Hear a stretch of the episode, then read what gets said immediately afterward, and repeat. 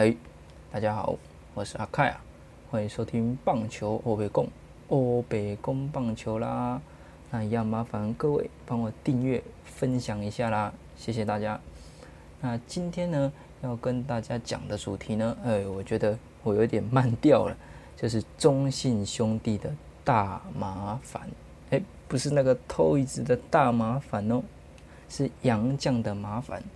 那相信是中信兄弟的球迷看到今年上半季成功拿下季冠军，等于是有了季后赛的门票嘛。那中信兄弟下半季的首要也是最重要的任务，就是保住全年战绩第一嘛。那结果现在遇到这个杨将的危机，我相信不止中信兄弟有这个危机，只是相对来说呢，呃，这个中信兄弟危机比较大一点。那像统一师有布雷克、蒙维尔，还有菲利士嘛。那他们还有一个本土的胡志伟，虽然现在有一点比较不稳定，但其实看起来在整个先发上不会有太大的问题。那假如真的这个进到总冠军跟中信兄弟碰头，那在先发上还是有投手的调度，诶，他更当然更加的灵活，更加的好用嘛。那乐天桃园的话，有霸凌爵。狂威还有豪进，除了狂威的防御率比较狂以外，嗯，其实霸凌爵当然不用说，那豪进也不差。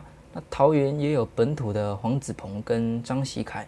那虽然现在看起来，呃，陈冠宇跟狂威比较不稳定一点，但是在总冠军这种短期比赛，诶，或许他们会突然 K 笑威起来，诶，那也说不定。那陈冠宇能够发挥他的 K 功。对中信兄弟来说，其实是相当危险的，因为这个是有垒包动静的能力嘛。那好，就进入中信兄弟的部分啦。是不是好像少了某一对？嗯，没有没有。那中信兄弟的洋将加百利，在十月六号面对桃园的比赛投完之后，也就因为小孩抚养官司的关系嘛，就要回去了。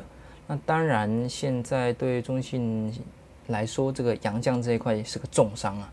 那最近中信又要新签的洋将是向魔力跟华德芝麻，这两位会是兄弟的解药吗？诶，那就先从加百利这个先稍微讲一下好了。那加百利一开始是先发嘛，可是表现可能就比较不如预期。那十二场的先发中，防御率是四点四一，虽然可以吃不少局数，但是失分的问题还是存在。可是后来调到中继，哇，就变得非常威啊！九月之后投了十五点一局，只失一分。我觉得这个跟他转任中继，诶，在投球上可以百分之百的发挥投球，诶，他不管在球速还是转速，我觉得都有提升。虽然现在没有数据可以看到他这个转速的变化，但是看到打者面对他的情形，应该还是会有一些差别。但至少啊。至少在这个球速，诶是看得出来差别的。那所以他离开之后呢，这个就当然对中信兄弟来说是非常伤的。那可能有人想说，嗯，中信兄弟的牛棚让你囧，诶，那一个要一个洋将在牛棚干嘛？不过我觉得我自己的想法是，中信兄弟牛棚中有谢荣豪、李正昌这两个最近比较不稳定。那蔡奇哲跟这个吴俊伟也不知道有没有这个疲劳的状况，哎，最近都是比较不稳定一点，所以其实有加百利这样稳定又能吃不少局数的洋将，其实对中信兄弟的牛棚来说也不差的。那现在中信兄弟洋将的位置，在扣掉快乐宝拉、德宝拉的情形之下，就剩下罗杰斯跟格里斯，那还有日籍的高野圭佑。那如果再加上新的两名洋将，就变成五抢三的情况嘛。那先看一下这个罗杰斯今年的成绩，明显的跟去年中信的这个洋将羊头三本柱显然有很大的差别嘛。今年防御率是有六点七五，那他也没有这个春训，可能调整上没有不够完整。那格里斯的话，嗯，身体又有伤，不确定的因素也很大。那至少罗杰斯现在是可以健康出赛，那剩下日籍的投手高野圭佑，那原本稿子有写，本来要讲，但现在答案就已经揭晓啦。那也有印证啦，就是这个稿子刚刚有讲到嘛，就是罗杰斯至至少可以健康出赛。那大现在看起来也没错，就是他们留下了罗杰斯来取代掉这个高野圭佑。那讲到这个新的羊头呢，哎，终于要讲到新的羊头。那向魔力跟华德兹，向魔力在速球哎有不错的品质。那还有其他的球种，比如说曲球、卡特球来跟他的速球做搭配。虽然在控球上有些问题，不过他是一位左投，他是左投。如果总冠军哎真的跟统一师碰面，那可能就会发挥不错的效果，来压制统一师的这个左打者群嘛。那华德兹虽然在墨西哥联盟的这个先发有不错的 K 功，但是他的防御力有点偏高，而且其实他是。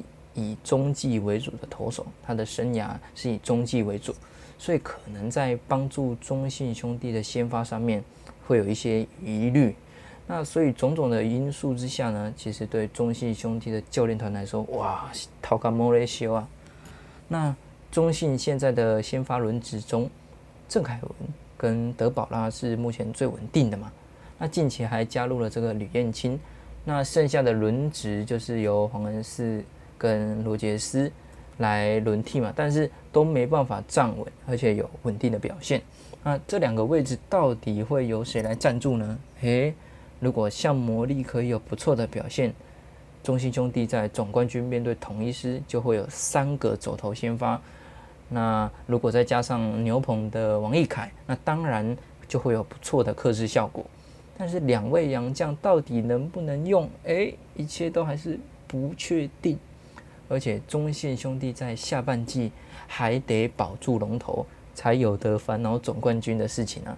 所以中信兄弟的夺冠之路，现在可以说还是非常的未知。